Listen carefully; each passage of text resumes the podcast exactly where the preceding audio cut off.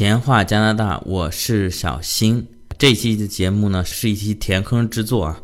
这个小新的节目在之前呢，也挖了很多坑啊。可能跟咱们听友说，我要讲这个话题，讲那个话题啊，其实很多还没来得及讲。其中就包括去年夏天的时候，九十三期，咱们请嘉宾 Kevin 讲了一期有关加拿大技术移民的话题，其中提到 Kevin 为什么选择加拿大，就是因为。他呢，在国内的时候养了一只宠物，而移民澳大利亚呢，可能这个需要给宠物啊办的手续就比较麻烦一点，或者说是根本就不能带。而加拿大呢，在这方面比较友好啊，虽然说友好，但是具体你怎么把这个猫猫狗狗从国内把它运到加拿大，这还是一个挺复杂的工程。那么今天我们很高兴再次请到了。Kevin 来给我们讲一讲他如何把他的这只猫从北京运到了蒙特利尔。好，咱们请出老嘉宾 Kevin。大家好，香港加拿大的各位听友，大家好，很高兴能有机会跟大家做一些分享。啊，咱们很多听友是新的听友，可能对 Kevin 不太熟悉。呃，其实他已经不是第一次来我们节目了，在第九十三期的时候，曾经跟我们分享过他做加拿大技术移民的一些经历啊。说难听点，久病成医，他现在也是这个方面的专家了。曾经他当初提过，为什么选加拿大没有选澳大利亚？就是说加拿大对宠物相对来说更友好一点啊。那么这次呢，他也是不忘初心，砥砺前行啊，把他这个猫啊给弄到加拿大来了。当初也跟听友承诺过，请他讲一讲关于这个宠物运输的注意事项。那 Kevin，你这次我听说你是带着猫一块儿坐的飞机是吗？对，我是把这个等于我把这只猫呢带上了客舱，就放在我的脚下，然后带过来的，没熏坏。那这个宠物带进客舱，具体有什么要求吗？我经常看网上图片，那个中东土豪带着鹰就上去了，呃，但是我想那是他的私人飞机还是怎样？呃，你这儿带猫有什么要求？是这样，国内很多那个养宠物的家庭其实都知道，这个做国内的航空公司的话，如果要是带宠物旅行。能选择的可能就两种那个方式，一种呢是把它放到行李舱里，就是所谓的有氧舱里；第二种呢就是说，如果你那个主人跟宠物不随行，就不不一起出行的话，你可以把它作为一个货运，去把它等于是交给货运公司去。运输，但是这两种呢，其实都有很大的危险性。其实很多这个新闻也都有报道，像南航啊、东航啊，都出现过这个行李舱里的宠物最后出血死亡的这个情况。所以很多这个宠物的这个主人都有一定的顾虑。然后加航呢，就是比较这个人性化，它这个可以允许这个宠物呢带上那个带上飞机，就跟主人待在一起。但是呢，它也是有一定的要求啊。嗯，有什么要求？主要要求呢，就是在箱笼方面啊，它这个以加航为例吧，就是它对这个箱笼的尺寸的最大要求呢是，呃，硬边的箱笼高二十三，然后宽四十，长五十，这都是厘米。然后如果是软边的箱笼的话，高可以放宽到二十七厘米啊，嗯，这是最大要求。但是呢，对于一些特殊的机型，比如说波音七七七，这个宠物的箱笼呢不能超过这个高二十一，宽三十八，长四十三。啊，这是这个特殊机型的要求，而且呢，这个需要注意的是，其实七七七呢也是国际航线里面比较常见的一个机型啊。咱们这个加航飞蒙特利尔、飞国内，还有国航蒙特利尔飞北京，都是这个七七七机型为主啊。对。那么，因为你说是塞在脚底下，我怀疑这七七七可能它座位略微低一点啊。对对对。跟我以前的理解不太一样，我以前以为会专门拿个尺量一下这狗有多高多重。现在主要我们是衡量它一个笼子，因为你是放在笼子里，不可能让它乱跑。只要笼子能放得下，就没有问题。其实也不是，其实这个笼子的话有一定的要求，但是对宠物呢，也不能说这个这个笼子大小，宠物刚好能塞进去。然后这个它也是不允许的，因为它也充分考虑到这个宠物的感受啊，让乘坐的舒适性。它要求这个宠物在里面必须能站能卧，还得能转圈儿，这样的才算是合适的一个箱笼，才能放心。这个也是出一个人道主义啊，兽道主义，让它能够在里面比较舒适啊。特别长途飞行，那挤在那儿实在太难受了。那个刚才 Kevin 也说了，呃，一些数据啊，毕竟他亲身带这个猫过来做了很多功课。但是可能咱们听友一听呢，数字马上就过去了。针对这期节目，咱们也请 Kevin 受累，后来帮我再把这些数据重新。导一个文字稿，咱们放在小新的公众号，也叫闲话加拿大微信公众号里面，把这些数字呢，把它推送给大家。如果您日后来往加拿大，想要带宠物，想要走加拿大航空的话，你就参考这些数据。如果我想带一大狗运一藏獒过来，这个肯定是没法带进客舱吧？对，如果要是你的宠物呢，这个比较大，或者相容的超超过了客舱的允许的最大尺寸，你就只能把它带进那个有氧舱。但有氧舱呢，也不是说就是有就是随意就能带的，它也有一定的自己的要求。嗯啊，这个呃有氧舱的话，允许的最大相容尺寸三边之和是不能超过二百九十二厘米，最大重量不能超过四十五公斤。然后呢，另外就是它对宠物的品种也有一定要求，像你刚才说的藏獒属于强壮型的这个犬种，它大就不能型猎犬对啊大型猎犬这种呢就不能带进那个箱笼。嗯我估计是怕这个万一这个笼子开了，就把其他宠物给咬伤或怎么样。叫两声，别的也吓尿了。对，第二个呢，就是像有些品种，像比如说塌鼻子的猫，嗯像那个加菲猫那种，可能因为一些不知道是什么生理性的一些原因原因，可能不太适合这个长途运输，也是不允许进这个有氧舱的。嗯此外呢，就是对温度它也有一定的要求。你像夏天有时候天气比较热，因为行李舱里面可能也没有空调，所以这个宠物会比较难受。所以当温度超过二十九点五，好像是，这个冬季可能也有一定的要求。然后温度不能低不能太热，也不能太冷。对，不能低于零度。这个时候，这些就是温度，如果要是低于零度，或者是高于二十九点五，都是不能进这个呃有氧舱的。那你这个把猫带进客舱，这要花钱吗？要买票吗？对，这个无论是进客舱还是进有氧舱，其实都要给猫买这个机票的。其实也不是机票，就是交一个运输费。对，然后这个进客舱的话，其实交的钱反而更便宜一些。国际运输的话，我当时那一趟是总共花了一百加币啊。一百加元。对，如果要是进那个有氧舱的话，可能更贵，可能要两三百，大概是这么个水平。因为那个可能那狗笼子更大一点，对，可能占用的空间更大一些。它也人工帮你装进去，再帮你弄出来，你这个就自己拎一下，就一个小行李箱的费用。那你是怎么直接在它官网上订，携程订吗？还是在哪儿订？对这个订票呢，可能有需要注意的事项啊。首先呢，这个每一个飞机只有四个宠物的座位，所以这个你首先在订自己的票之前，你要先去查好价格什么的，以后嗯。你先给航空公司打电话说我要订几月几号的什么什么航班，嗯。然后去问还有没有宠物的座位，嗯。如果有了，你再去买自己的座位，买完以后、哦再给航空公司打电话说、呃我要订一个宠物的座位。这个时嗯。候你提供信用卡号，它就可以扣掉这一百加币，并且帮你预选座位。嗯。这是第一个，就是你要在订自己的票之前，先去问有没有这个宠物的座位有没有被坐满。嗯，我有一个朋友，就是他带两只猫，嗯去温哥华，结果呢，这个飞机上的四个座位全都被就都已经被占用事了。先订了，对，嗯但他已经买好自己的票了，最后就没办法，只能退票啊。嗯这是一个。第二个呢，就是说，如果能避免订七七七的机型呢，你尽量还是避免去订那个七七七，因为七七七它规定的那个箱笼尺寸非常非常小，嗯我敢保证几乎没有人能买到符合它条件的那个箱这个箱笼哦啊，，是非常非常苛刻的一个一个尺寸的一个要求啊。哎，你这次飞过来是什么机型？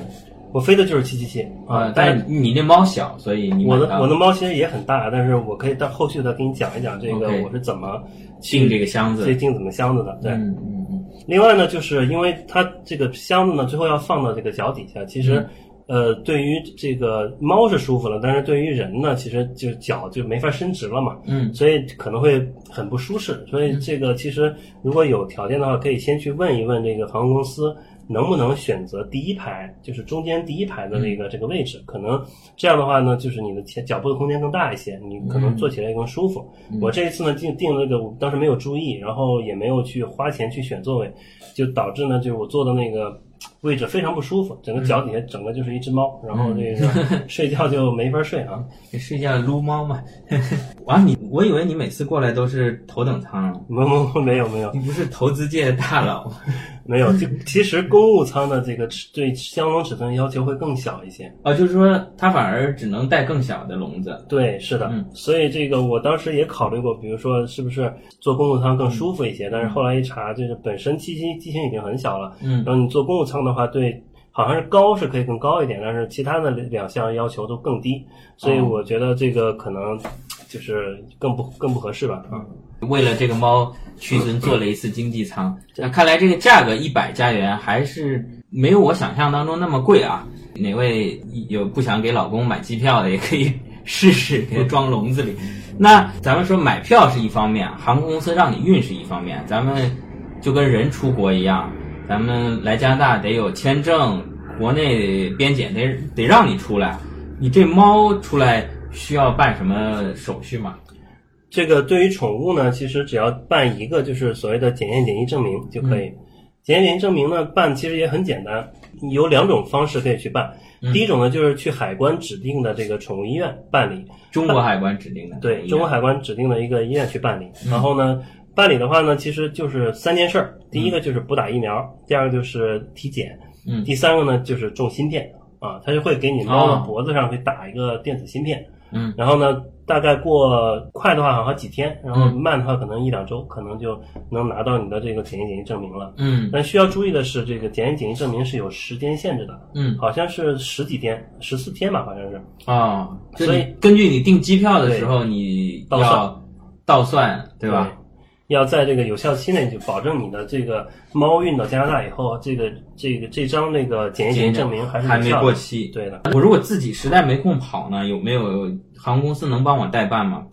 对，还有一种渠道呢，其实就比较简单，就是你去任意一家宠物医院。嗯，然后你就说我要给我的猫办这个检验检疫证明，他们通常来来讲呢，都有一个代办的服务。嗯，这个代办服务呢就特别水，我那个朋友就是走了这个代办的程序。嗯，就是他花的钱会更多。我刚才自刚才说自己办，嗯，就是体检加不打疫苗再加种芯片，基本上总共花了一千多块钱。这而且呢，这个主要的钱是用来种芯片了啊，其他的这个一千多人民币，一千多人民币啊，这个体呃体检其实跟不打和和不打疫苗都没花太多钱。嗯。但代办的话要花两千到三千人民币，就是，但是它非常快，快到什么程度呢？它连猫可以都不用见，它直接你就是帮他代办完以后，你去机场，然后有一个有一个人就拿一张证明就过来了，你就拿着这证明就可以去，就可以走了，也不用种芯片，不用种芯片，什么也不用。其实那个芯片呢，就是你自己办种了那芯片是完全没有用的，我全程全程都没有用到这个这个所谓的芯片。哦，那这里面其实漏洞还挺大的，对吧？对。如果没用芯片，我其实在想，你有两只猫，A 猫跟 B 猫，你捡的时候 A 猫捡，你带走时完全可以。其实带 B 猫，它我开始还要验，它它也没有照片，像这个这护照、指纹什么都没有。对。呃，我开始还以为用芯片来识别是不是捡的这个猫，结果后面也没有扫过这个芯片。我当时也是这么想的，我以为这个就像扫那护照一样，会扫它的脖子或者怎么样，结果完全没有。嗯，这你这猫还白挨了一针。是，早知道就给它办再办了。嗯，少花了一千多块钱就得受点苦。办好这个检验检疫证，就是说你出中国海关的时候，他就要看一下。不是这个也不用，你就直接带上飞机，人人有签证，我就上去加拿大的飞机，我就上去了。对，其实就是在后续我会讲，其实是这个这个检疫检疫证明其实是海加拿大这边海关需要需要看的东西。那你刚才咱们说了买这个宠物的香笼，而且你做的七七七又比较小，你你是后来怎么弄？自己自己做的？对，当时其实这个光选购猫包，我是花了好多的精力，因为这个我当时想淘宝还是什么。什么样的这个香笼买不到啊？我当时就低估了这个所谓的这个尺寸的一个一个难度。难度啊，然后结果发现真的就是找不到，因为这个机器要求的那个尺寸实在太小了，大家可以去量一量啊，这个基本上相当于一个买菜的包的那个大小，非常非常小，才二十多公分高嘛。对对对，所以呢，就是当时我一开始其实是没注意，我先按那个最大香笼尺寸买了一个，买完以后呢，那个那个香笼尺寸买的都还稍微超了一点儿。但我想是软包，可能这个问题不大，嗯啊，然后这个我就是就买了好久了。突然有一天我去翻看这个航空公司的这个要求的时候，发现，哎，我做的是 G 七的机型，然后就这个香笼是不合适的。我当时还抱有侥幸的心理，然后说这个是不是可以这个叫什么糊弄过关啊之类的。结果呢，我有一次我去上海出差，然后刚好路过这个。上海的浦东机场，嗯，然后浦东机场就有一个人拿着一模一样跟我的一样，就是一模一样的一个香笼，嗯，去登机，然后就被扣住了，然后人家当场乖乖的就把这个，他是运了一只狗，把那个狗给取出来，给放到了这个渔网舱里，换了一个大的、很更大一点的香笼，嗯。然后，所以当时我就才引起重视，原来他们对这个尺寸要求确实是很严格。很严格。然后呢，我就开始去找和机器机型的这个箱箱包，最后终于找到了一家。那一家呢，这个那个其实严格意义上它不是一个箱笼，它就是一个像买买菜包一样的一个宠物的一个一个小包，软包软包。而且呢，你还必须得把它的高和宽对调以后。才符合它的这个这个要求嗯啊。嗯然后呢，这个但是这个猫这个包实在太小了，这个猫就还好，这个猫比较灵活，所以在里边还能转。对最后拿这个猫包呢，最后算是这个蒙混过关。但是我确实是很不忍心让猫在待在这么小的一个空间里面去待十几个小时，所以我最后呢，在上飞机之前呢，我又把它换成了一个更大的包。然后这个最后呢，这个箱子其实是没有完全塞到那个座位底下的。它是放到了放到了我的脚下，嗯，占用了我脚部空间的这个位置，所以就是我全程的腿就全的。就你还是用之前的之前说的那个不允许的包，啊，那个包其实特别合适，这个是我强烈建议建议买的一个包。嗯这个包好在什么呢？有三个好处。第一个好处呢，就是它它是个软包，而且它可以折叠，它可以折叠成一一个板儿一样，嗯就是平平的一一张板儿一样的大小。嗯所以我把这个包呢直接折叠完了以后背到我的背包里去了。嗯啊，这是第一个。第二个呢是这个它的这个呃两边是可以打开的，打开以后呢，这个整个一个箱包可以扩充两倍的这个这个大小，所以在猫在在机场等待的时候呢，基本上是处于一个嗯。别墅级的这么一个 居住条件啊，在里面就是它可以在里面转悠啊，啊，嗯对，所以这个这个猫对在等待的时候，对猫来说是一个很比比较舒服的啊一个一个选择。第三个呢，就是它基本上是符合那个这个加航的最大行李尺寸要求的，嗯所以呢，这个也不会说就是你这次坐完飞机不可能以后都不坐了嘛。其实你嗯再去做非七七七航线的时候呢，其实可以选择用这个猫包来去来去运输这个你的宠物啊。嗯啊，也就是说你就是登机的时候你用的是那最小的，对先蒙混过关，然后到了飞机上以后呢，你给那个猫又换了一个稍微大一点，对对对对然后你自己的脚呢就受点委屈，对对对。所以你就是在机场 check in 的时候，他会就先量你这个箱笼的尺寸，对吧？对，其实他就是在 check in 的时候，有人会去检查你的行李，他还真的就是去看了看这个猫，让那个猫去转圈儿，然后嗯确定它可以在这个里面转圈儿了，嗯而且这个尺寸是合适了，这才放行的。嗯但是呢，需要注意的是，我之前在上海看到的那种非常严格的嗯这个查行李尺寸的这个这个这个景象呢，在北京是没有遇到的。嗯所以我在北京的这个机场的这个，我怀疑我拿的我那个大点儿尺寸的这个香笼也是可以进去的，因为它根本就没有量。那在上海的时候，他们确实是量了，而且告诉你说高超了太多，然后所以不不允许进。所以这个我呃，包括我那个去就是飞那个温哥华的这个这个朋友，他的箱笼也是，他应该是从东北的某一个什么机场，嗯。那个等于是上飞机的，所以他也没有去查这个香龙的一个尺寸，所以这个我我觉得应该是各个机场的对这个香龙的尺寸那个限制的严格程度是是有有区别的啊。这个规定是有规定，但是具体操作的人，可能上海这边相对来讲比较执行的更严格一点。对的，对的，所以其实我刚才也想问，像你这个，你是从北京飞了多伦多，又飞了蒙特利尔，对在这种多程航线的前提下，其实只是在你最初上飞机的那个机场对会看一下这个尺寸。对的。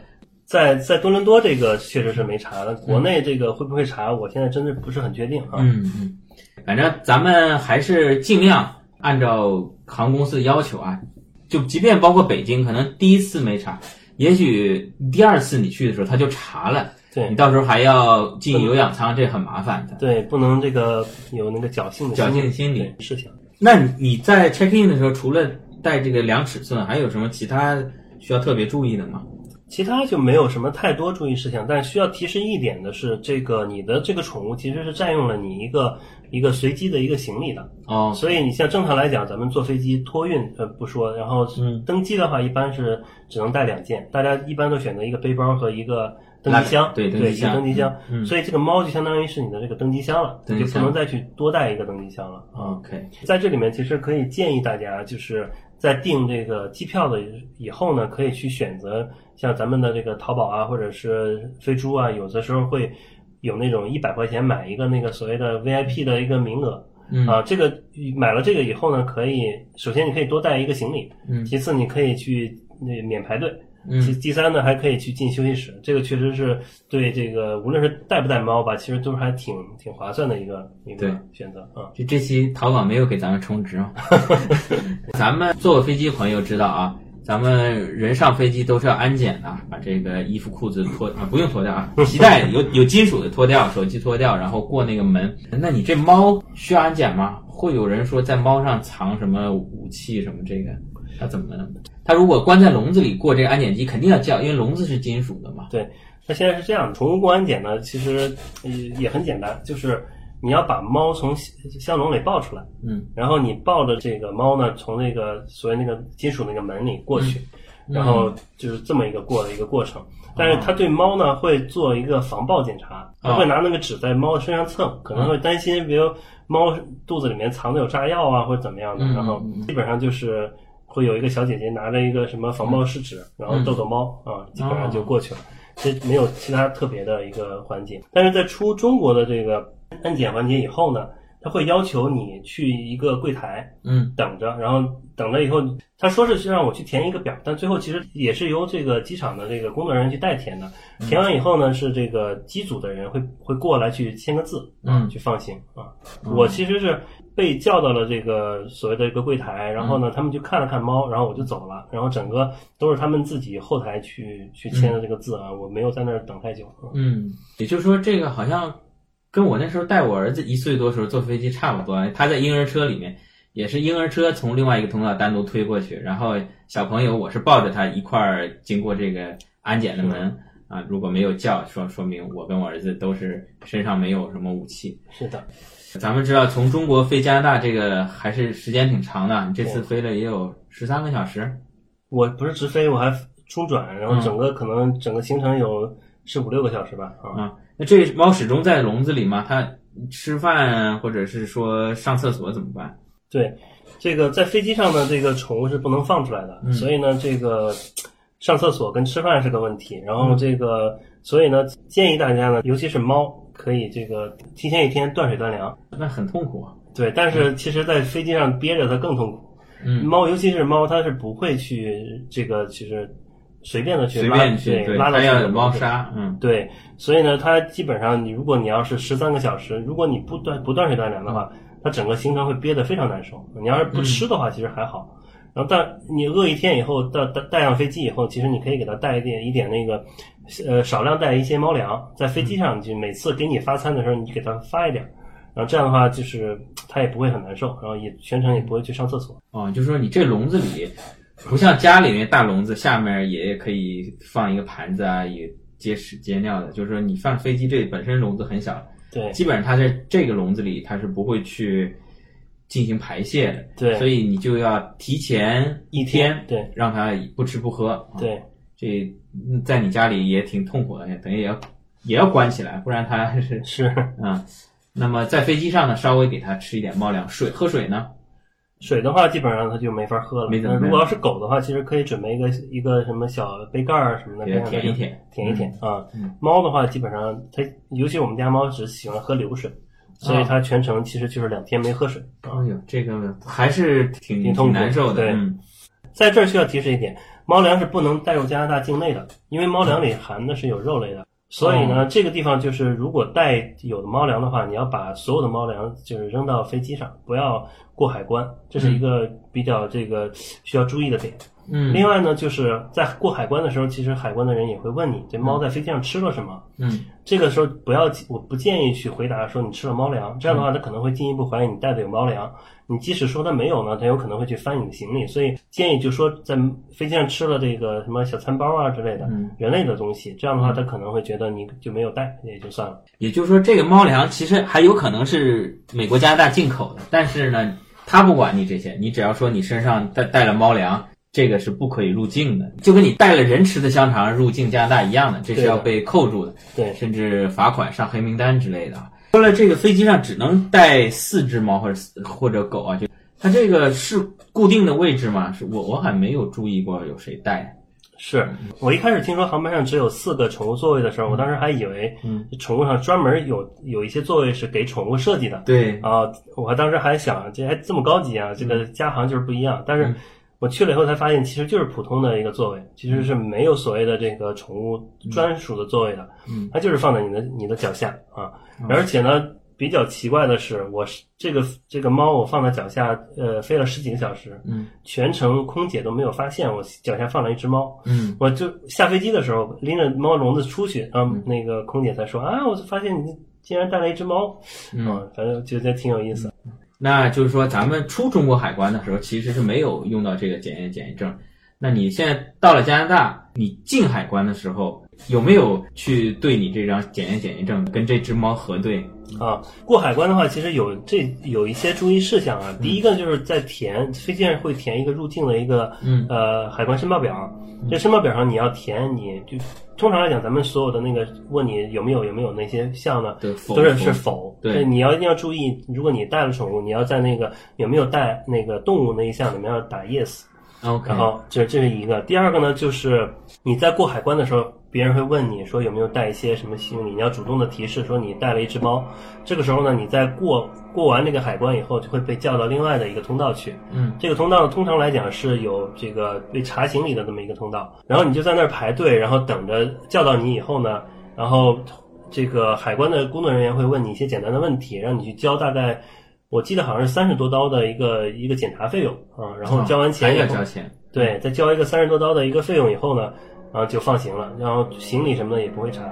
我之前以为，因为你带着这个动物嘛，肯定会进入到这个特殊的通道去、去查，所以我当时还很担心，比如说会不会查行李啊之类的，会浪费很多时间。其实最后发现，就交一个钱，因为本身就要去去做一些手续了嘛，所以他们可能也怕浪费更多的时间，所以基本上你就交个钱，然后行李什么的也都没有查就过去了。等于就是光交了钱，没有再对这个猫做什么检查。交了钱，然后看了看那个检疫证明，嗯然后就给你就是放行放行了啊。嗯基本上这个每个环节呢，这个加加拿大人也比较友好，然后都都会逗一逗猫啊什么的。嗯全程这个猫呢，这有点像明星一样啊，就被这个乘客啊、被空姐啊来回调戏。你这次是从北京飞多伦多，然后转蒙特利尔。对呃，就你说的这个猫过海关，你是在多伦多就过了，对吧？。对然后再到蒙特利尔，这等于就是境内飞行，你就对把它带上带上飞机就 OK 了。对，这个就没有什么特别的了、嗯啊。就是在多伦多转机的时候呢，因为你带了宠物出行，然后你会被优先安排登机。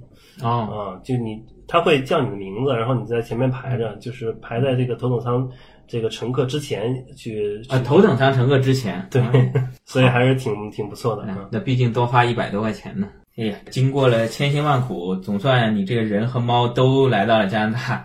怎么样？这猫咪有没有水土不服？喜欢这儿吗？它还挺喜欢的。这个你像在北京的话，它基本就没有出过门儿，每天都在那个公寓里面待着嘛，就是嗯基本没有出过，就就看看外边的世界嘛。嗯然后来这边以后呢，就天天天每天就待在这个后院儿，嗯看看那个外边的小鸟儿，看看松鼠。嗯，刚才那个我看那个他在门口看见一个松鼠在偷吃那个鸟食偷。吃鸟食，对，然后那个看的挺起劲儿，嗯，嗯，国内没见过松鼠。对，基本上过上那个老年退休生活了。对，他基本上也也大了嘛，十一岁了。十一岁本来也是该退休了，来到 加拿大颐养天年了。对，看来这个猫移民啊，比这个人移民还是要容易得多啊。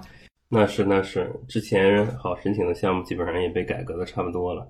上次节目你这边也谈到了这个加拿大技术移民分几种啊，包括魁省是当时是抢名额，但是后来咱们讲了没多久，后来好像今年变了政策，变成邀请制了，是吧？是是，当时就是说嘛，说可能会有改革，然后其嗯实节目播出没多久以后呢，其实现在只剩下 NS 省一个省，然后现在还是处于这个所以这个抢名额制，而且呢，已经很久没有开没有开放，对，没有开放了，所以这个只能说技术移民现在还有机会，但是只是这个越来越难了，也是。说是不是魁省移民局听了咱们节目，堵住这个漏洞，还是怎么着？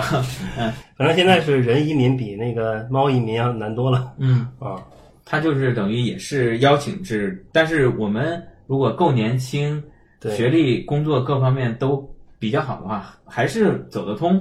对，所以现在就是技术移民嘛，就是适合条件非常好的这个申请人，就是还是非常快的一个一个渠道啊。包括尤其是像联邦技术移民，如果你英语非足够好，然后教育呃那个背景比较好，工作年限也够，其实也是很快捷的一个方式。但是确实这个现在这个门槛也是越来越高啊。嗯，因为毕竟咱们中国人才很多嘛。对，那我如果像小新这样，如果万一语言一般般，学历普通啊，本科或者专科这样，也想带宠物过来哈、在加拿大这边感受一下有还有什么新的渠道吗？我因为我知道你对这方面比较有研究。呃，谈不上有研究，就是稍有关注吧。其实截止到现在呢，虽然说呃加拿大这个技术移民越来越难了，加拿大仍然是这个主流的移民国家里面相对比较宽松的。因为加拿大有个特点就是它的移民政策呃极其的多啊，就是非常有很多很多的项目可以选择。你像我最近就听说的，你像。嗯，比如说自雇移民啊，其实从最早的时候可能要六十个月的一个处理周期，然后现在就一直在加速，然后目前呢，官方给的处理周期是二十四个月。那我甚至听说过有一年之内就办完的，配额每年也在逐步的一个增加，说明移民局呢对自雇这个项目呢还是就鼓励的啊。嗯。另外呢，就是九月一号，就是今年的九月一号，就刚刚啊，也这个加拿大二零一九年啊，对，咱们这节目可能以后。二零二零年说不定还在呢，但是就今年，这是二零一九年的九月一号，对，又开始了一个新的一个这个试点项目，叫加拿大偏远北部地区移民试点项目。这个项目也是就是刚刚开始，我看了一下这个移民局的官网一些要求，其实要求是很低的，基本上最低就是学历的话，高中就可以。啊，然后那个语言的话，最低雅思四分就可以申请。整个加拿大，咱们住这地方蒙特利尔都已经对全球来说够冷够北边，在加拿大北部偏远地区，那会不会这个条件太恶劣了？其实我看了一下呢，这个北部偏远地区其实并没有多北，也没有多偏远啊。你像比如说举个例子啊，像咱们那个安省有一个地方叫。Thunder Bay 啊，这个对，这是一个呃，怎么说呢？就是安省，尤其乃至加拿大吧，这个比较知名的一个一个滑雪胜地啊，也是一个旅游景区。这个地方其实是在，它说是在安省的北部，但其实比魁北克城还，它还在魁北克城的南南部一些啊。它其实是是在那个安省的西北部，那个比多伦多呢，这个往北没有，其实没有往北太多，对。其实也是一个怎么说呢，很不错的一个地方吧。嗯，尤其是对于一些新移民呢，我觉得这个像第一年呢，都是一个怎么说适应环境的一个过程。你总得去练语言，总得去适应当地的一个一个生活的一个习惯。然后，其实我觉得第一年去一个这个所谓的北部偏远地区，我觉得也没有太大的问题。啊，他这个项目就是说你要工作一年再就可以申请枫叶卡，是这个概念吗？它其实不是，这个项目其实是一个联邦的一个项目，它有点类似于。加拿大的一个像那个大西洋省份的那个试点项目，你在国内等着这个枫叶卡到了以后，再去偏远地区去工作一年啊，这么一个一个申请的一个流程。也就是说，先拿枫叶卡再来加拿大工作，而不是说先工作一年，到后面万一政策变了，等于白工作一年。嗯，结合大西洋项目的这个情况来去比照的话，应该大概率是这样的。当然，这一年还是能能比国内普通打工还是赚的多一些。是的，嗯，这个我也看了一下，可能偏远地区呢，可能不会有一些什么太高精尖的一个岗位，可能就是一些比较基础的一个工作啊。对于国内的这些申请人呢，其实尤其是一些蓝领啊，这个都是上手就能干的活儿。我觉得这个也是一个比较好的适应环境的一个方式吧。但是尽管是蓝领，可能。还是要懂点外语，不然这个也没法工作。对他最低要求雅思四分嘛，雅思四啊。好，Kevin，这个非常感谢你。虽然你是做投资的，但是对移民这块还是有很深的研究啊。是不是以后也打算投资一下这移民公司之类的，做一些相关的工作？那么今天也非常感谢您分享这只小猫咪能够来到加拿大的经历。谢谢大家，再见。好，非常感谢 Kevin 的分享。相关文字版，小新也正在整理当中，近期将放在公众号上面。您回复一个“猫”猫狗的“猫”字，就能得到这篇文章的推送。那再重复一下，小新的公众号是“闲话加拿大”，跟这个名字一样。欢迎您点赞、评论、转发，咱们下期再见。